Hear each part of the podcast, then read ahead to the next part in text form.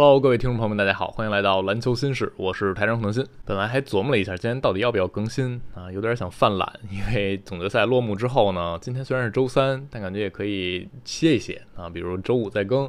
最后还是想更这期节目啊，主要是因为昨天总决赛之后的那一期呢，也还是挺及时的，想要发出来，所以有很多内容也没有聊到，包括有人在评论区在说啊，孔台为什么不聊聊布鲁斯布朗啊？其实我带了一嘴啊，所以今天还是想有一些内容分享给大家，更多的也是从这次总决赛，包括这支掘金队给我带来的一些感受和启迪。我相信大家也看到了，总决赛之后，很多人会分析啊，掘金为什么会成功。他们成功在哪儿？可以模仿的地方在哪里？他们是不是要建立王朝了啊？很多很棒的博主，那有通过技战术的，有通过劳资协议的，包括有一些很关注掘金队，一直以来就喜欢掘金队的博主，他们都分享了很多内容啊。我也想分享一些我从这一次总决赛，包括这支掘金队身上。获得的一些启发，那包括我也看到了一些呃国外的媒体描述的一些内容，想分享给大家。首先，我想谈到第一点的启示呢，就是你需要慧眼，你需要能够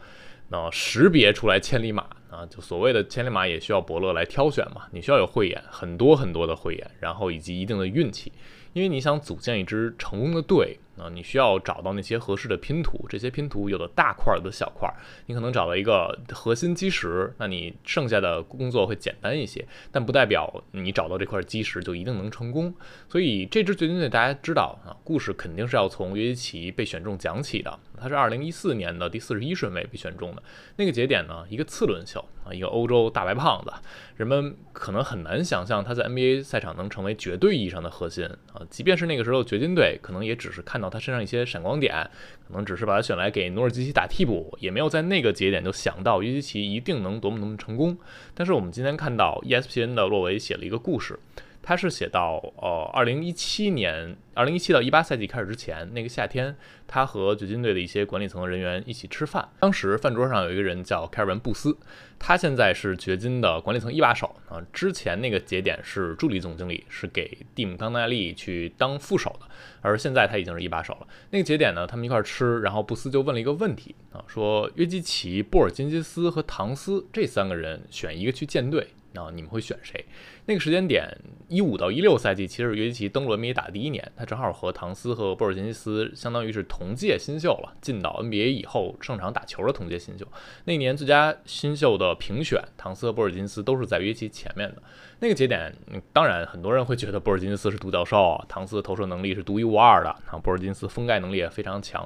所以很难有人去选约基奇啊。但是布斯说。我的选择是约基奇，而且差距会比你们想象中更大啊！当然，你事后来看这个故事怎么说都行啊。但是那个节点，罗维说布斯确实是那么相信的。后来我们知道，二零一六年底的时候啊，掘金扶正了约基奇，通过一场比赛认识到约基奇有多么的出色，慢慢慢慢的让他去打先发，努尔基奇就被放到了更靠后的位置。过两个月之后呢，努尔基奇被送走了。然后那个赛季末的啊，有一场比赛是努尔基奇砍三十三加十六啊，率领球队击败了掘金队，然后掘金也没有能进入季后赛。努尔基奇那场赛后也还挺有点怨言的意思，那你们把我送走了，那就祝你们夏天愉快吧。所以这个关于约基奇他被扶正那个故事，我相信大家。之前的很多呃文章里也好，或者一些内容也能听到，那包括麦克马龙多么相信约基奇，从那个节点他就一直在反思，我们应该更早就意识到约基奇有多出色，更早就把他扶正。然后这是约基奇，然后还有另一个人需要你的慧眼，那就是贾马尔·穆雷啊。这个赛季我们看到穆雷在季后赛和常规赛有一个突破一般的变化。穆雷是二零一六年的七号秀。掘金当时啊选他的时候还挺担心的啊，因为身前有森林狼有鹈鹕，他们的选秀顺位更靠前，他啊掘金队会怀疑是不是这两个人会把穆雷选走。那最终森林狼选了邓恩啊，鹈鹕选了希尔德，那穆雷就落在了掘金的手里。大家肯定都知道，二零二一年啊穆雷十字韧带撕裂之后，大家都听过那个故事啊，他哭着问啊教练我会不会被交易啊，是不是球队会不要我了？啊，但是在更早之前，其实掘金也动过送走穆雷的念头啊，就是在一七到一八年左右的时候，当时康奈利啊，掘金的一把手管理层的，找到迈克尔马龙教练去暗示他，他们有可能去交易一些大牌的球星，啊，穆雷就会作为筹码之一。但是掘金上下最后反驳了那样的观点，反对了那样的意见，他们相信穆雷能成为约基奇身边最合适的搭档，啊，就把穆雷留下了。而二零一七年那个时间点，有一个人提出了交易，那个人是谁？凯瑞·欧文，但是我们不确定啊，是不是欧文和掘金队当时有过一些，比如说掘金队想要去换欧文啊，但是确实那个节点发生过这样的事情。后来康奈利在回想这个过程的时候，他也说到过，有时候你高估自己的球员和过于激进的想要短期补强这两件事之间只有一线之隔啊，因为竞技体育是胜者为王啊，是成功的人去写历史。所以你成功之后，你可以说自己当初的选择是正确的。但站在那个十字路口的时候，往哪条路走，可能就是一念之间。有的时候你会觉得，哎，我要不要多相信自己的年轻球员一下？那有可能他们没有能成长好。那有的时候你会觉得，我们用年轻球员去换集战力，去换成名的球星，但有可能换来也是一团糟啊。怎样的故事我们都看过，但是属于掘金队的故事是他们呃相信自己的年轻球员。最终那年夏天，二零一七年夏天，掘金留下了穆雷，然后签了三十二岁的老将。米尔萨普啊，去提升他们的防守。然后康奈利就说：“哦，你也不一定只能走一条路。那个节点，他们相信自己的年轻人，但同时也可以一定程度的补强一些老将，然后混合着来。”当然，掘金也会犯错误啊，因为你不是上帝，你们开不了天眼，你不可能每一次选择都做对，那你这就不是慧眼了，是天眼啊。所以在二零一七年的选秀大会的时候，他们向下交易了自己的十三号签，换了特雷莱尔斯和二十四号签，二十四号签最后选了泰勒莱登，十三号签我们知道那一年是多诺万米切尔，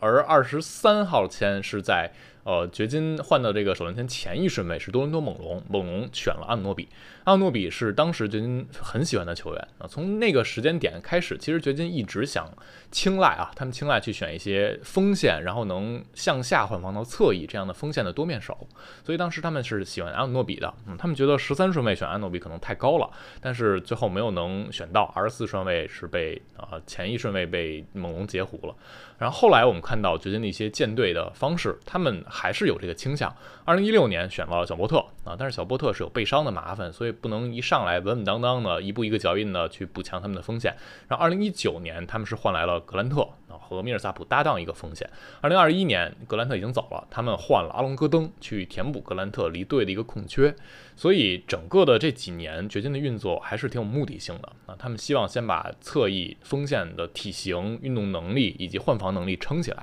二零二一年的季后赛啊，掘金是输给太阳队了。那个时候，那一轮比赛之后，掘金可能意识到他们不应该只局限于这种，我选一个锋线，然后能向下换防，我也可以选后卫球员向上换防，换防到侧翼。这个时候，如果有这样的球员呢，就能够给约基奇防挡拆减轻压力啊，在外线更好的去追击对方的后卫和外线球员。所以去年夏天，掘金换来了波普。然后他们签下了布鲁斯·布朗，这两个人都非常非常重要。包括他们选秀选了布劳恩啊，是略高于预期顺位，二十一顺位选中的。然后在三十顺位选了连半成品都其实都算不上的防守型的侧翼佩德沃特森啊，沃特森是一个典型的呃身体能力很好，防守的直觉很好，但是其他都很糙。很操戈的一个球员，所以今年也没有什么戏份。但是掘金上下相信沃特森下赛季有可能能扮演一个更重要的角色。当时布斯在选沃特森的时候，他就是在一次试训过程中看到沃特森一次运球运丢了，然后他摔倒了，然后对手就打反击，然后沃特森爬起来立刻追防回去，完成了一个追身的大帽。然后布斯就跟马龙说说。这一个球证明了为什么他在 UCLA 打不上球啊？他在 UCLA 场均就只能拿三分，然后也证明了为什么他应该是首轮秀啊！就是他非常看重沃德森他的嗯积极性、他的努力程度以及他的防守端的意愿，所以这个是关于慧眼的部分啊。掘金从选莫约基奇，然后到穆雷，到他这几年做的这些交易，很多步骤是正确的，当然也犯过一些错误，但正确的可能是更多的。然后第二个部分呢，是所谓的文化啊，文化这个事情很虚无缥缈的啊，你可以说任何一支成功的球队，他们都有成功的文化啊。因为毕竟人家成功了。如果今年夺冠的是热火，他热火的文化一定会被称颂。然后包括之前湖人队在园区那年夺冠，他们不是一直稳定的靠选秀，然后慢慢一步一个脚印上来，他们是靠堆积了球星，但是人们也会称颂他们的球队文化。所以这个文化这个事情是挺虚的。但是你又得承认，这支掘金队他们的文化确实有自己独特的地方，或者说他们的文化是有值得称道的地方的啊。因为我们看到颁奖典礼约基奇那个事情，昨天我节目里也提到了。很少很少看到有这样的超级球星啊！上一个举着 MVP 颁奖穿拖鞋的可能是邓肯，那约基奇拿到总冠军之后，他就是穿着踏拉板来接受采访的，他整个人可能真的不太在意这些。然后呃，人们就会称颂约基奇无私，然后称颂整个掘金队是无私的、团结的，是这样的。但其实又不仅仅是这样啊！我们可以再举几个例子：二零一七到一八赛季开始之前，掘金为了给穆迪埃和穆雷发展空间啊。裁掉了老将贾米尔·尼尔森那个老将控卫，他们本来可以把尼尔森交易走，换到一个非争冠队，但是当时康奈利不想把尼尔森送去他不想去的球队啊，这个是一点。然后这个赛季之前，掘金换回了波普，同时被换回来的还有伊斯梅尔·史密斯啊，他们本来想要不要放弃史密斯的，但是掘金的教练和球员坚决反对。他们一致认为，史密斯这位老将对球队的文化训练，包括球队整体的团结的氛围都很重要。而今年总决赛期间啊，史密斯扮演的是热火这边模拟进攻的一员，相当于他是在做所谓的球探工作。掘金这边当然有一个团队去研究热火的技战术打法，然后会有一些球员被分到一组。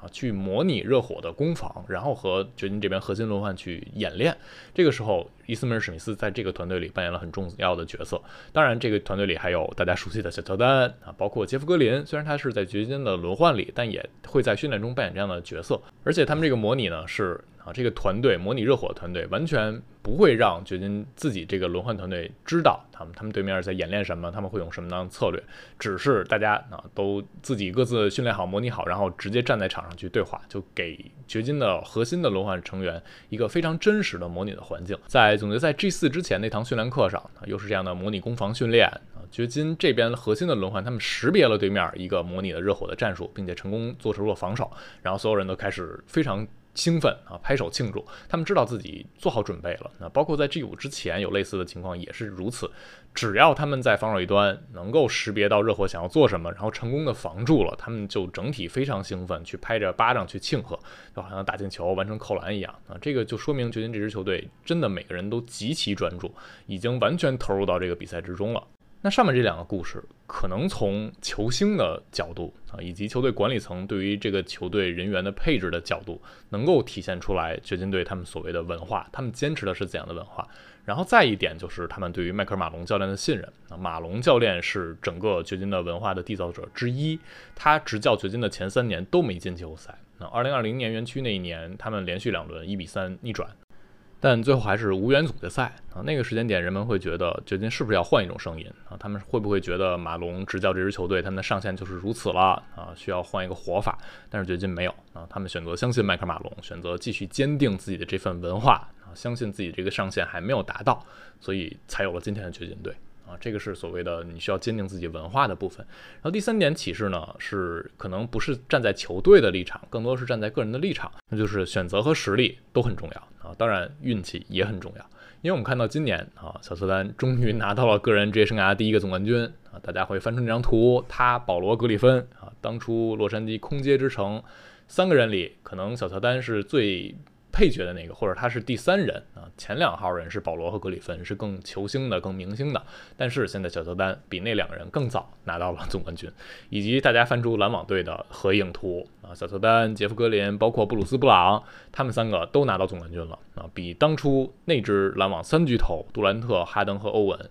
在那支篮网解体之后，更早拿到了冠军，人们会很难想象啊，就觉得杜兰特去太阳啊，还能去七六人啊，欧文现在去独行侠这样的明星球员肯定是更被关注的啊，他们是不是什么时候能拿到下一个冠军？但是小乔丹啊，姐夫还有布朗是先拿到的啊，而且三个人在最后。争冠战最后一场都有过登场，这也是挺有意义的。然后我们就会看到杰夫格林和伊斯梅尔史密斯的故事被拿出来啊，两个人是 NBA 著名的流浪汉。